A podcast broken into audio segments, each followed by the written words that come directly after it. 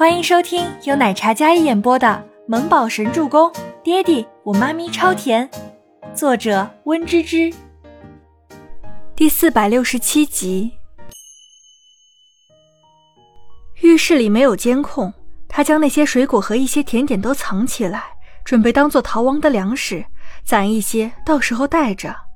乖巧的等了好几日，等一个电子镣靠被耗尽电量的时候，还得一个时机成熟的夜晚。倪清欢每天都在窗边驻足好一会儿。这里的人过于自信这里得天独厚的地理环境，所以不给他下楼。但是窗户都是没有防盗窗的。这里三楼，爬下去好爬得很。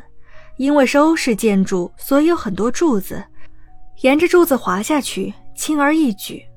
万事俱备，只欠东风了。倪清欢每天都在等待中，照例每天来回走路好几小时。然后装作乖巧坐牢的样子。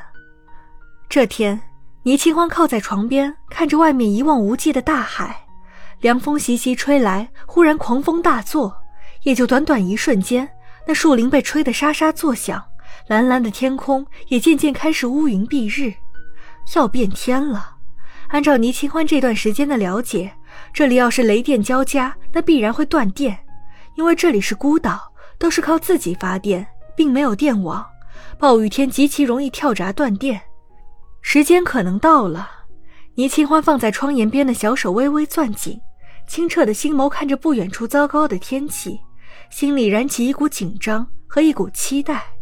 而城堡里见天气骤变，卓安娜大声呼唤男子管家去检查电路，因为今夜二爷会来，所以一定确保不能出任何问题。要不要通知二爷明日再会？今天的天气很糟糕，路上不安全。卓安娜扶着门，看着外面黑下来、乌云沉沉的天空。轰隆一声，窗外雷电交加，大雨滂沱。那雨水像豆子一样倒下来似的，砸在玻璃窗上，发出噼里啪啦的声响。倪清欢局促不安地在房间里来回踱步。咔嚓一声，房间忽然陷入了一片黑暗中。一道电光劈下来，瞬间的光亮。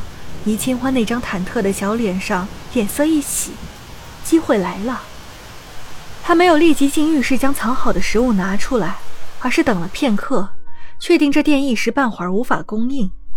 楼下传来女佣还有管家们大声的喧哗声，像是在讨论什么应急的方案。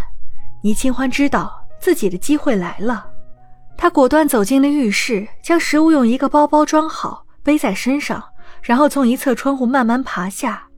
黑夜里，他娇小的身子被雨水浇打着，看起来格外脆弱。可他丝毫不惧，雨水将他浑身打湿，那密集的雨点拍打在身上，像是投掷下来无数的小石子，打在身上有些疼痛。倪清欢顾不上这么多，他咬牙谨慎地爬出窗户，借着闪电的光慢慢下滑。越往下，佣人们交流的声音越大，感觉到大家都十分忙慌。所以没有人注意到房间里关着的倪清欢已经从窗户上爬出去了。倪清欢小心地跳落地面，然后猫着腰往竹筏靠近。大雨混杂着佣人们大声的交谈声，就在耳边。倪清欢吃力地推着竹筏往海边靠近，雨水将他的视线模糊，一颗心已经悬到嗓子眼上了。快了，快了！只要将竹筏推到海里，他爬上去就可以远离这座监牢。哪怕生死未卜，可只要有希望，他还是要试一试。万一运气好的话，能遇上出海的轮船。哪怕他不会水，为了逃命，也只好放手一搏。竹筏被推进海里，倪清欢吃力地爬上去，然后趴在上面，抱紧自己的包包，小心翼翼地趴在上面，一动不动。恶劣的环境，雷电交加。大雨如注，他浑身湿冷，又四肢发软，一种从未有过的惊恐的感觉袭来。可已经没有回头路了，他已经顺着水流飘远了。被雨水模糊掉的视线，回头看着那座黑暗里的城堡，美得像地狱的城堡，他终于逃离了。当竹筏飘到海深处时，倪清欢感觉到了一种前所未有的绝望袭来。他想过危险，但却没有想过这么无助。浪花起伏，竹筏随波逐流，置身在毫无保障的漩涡中，没有任何的安全感，害怕、绝望、无助。唯一能让他保持理智的，就是伯言和周周，还有妈妈。他不能放弃，家人朋友都在等他回去，所以他一定要撑住。万一天亮之后会遇上出海的轮船，自己就得救了呢。倪清欢依靠着顽强的意志力支撑着，用包包里的衣服盖在头上。黑暗里，雷声在头顶炸响，闪电撕裂着夜空，诡异又瘆人的夜晚。他只求雨快点停，黎明快点来，轮船快点来。伯言，等我回家。倪清欢心里默念着。一望无际的大海中央，踏入一粒浮萍，渺小无助。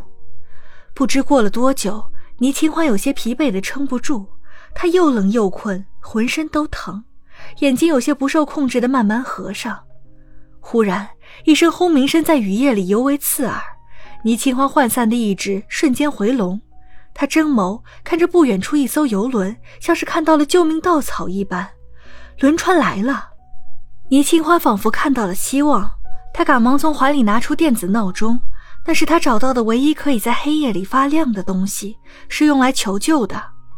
一束微亮的光源在黑暗里摇晃，试图吸引游轮上的人的注意。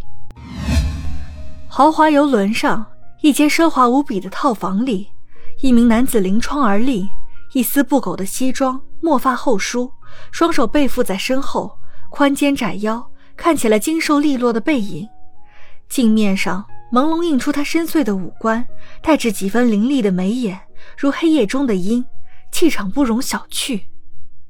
耶，我们刚得到城堡传来的消息，那个女人乘竹筏逃跑了，电子交靠没电，定位找不到她的位置，当下生死未卜。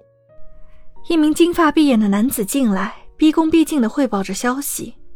面前的男人听到这话的时候，恰好外面一道闪电划过，映照在他那张英俊的脸上，显得格外摄人。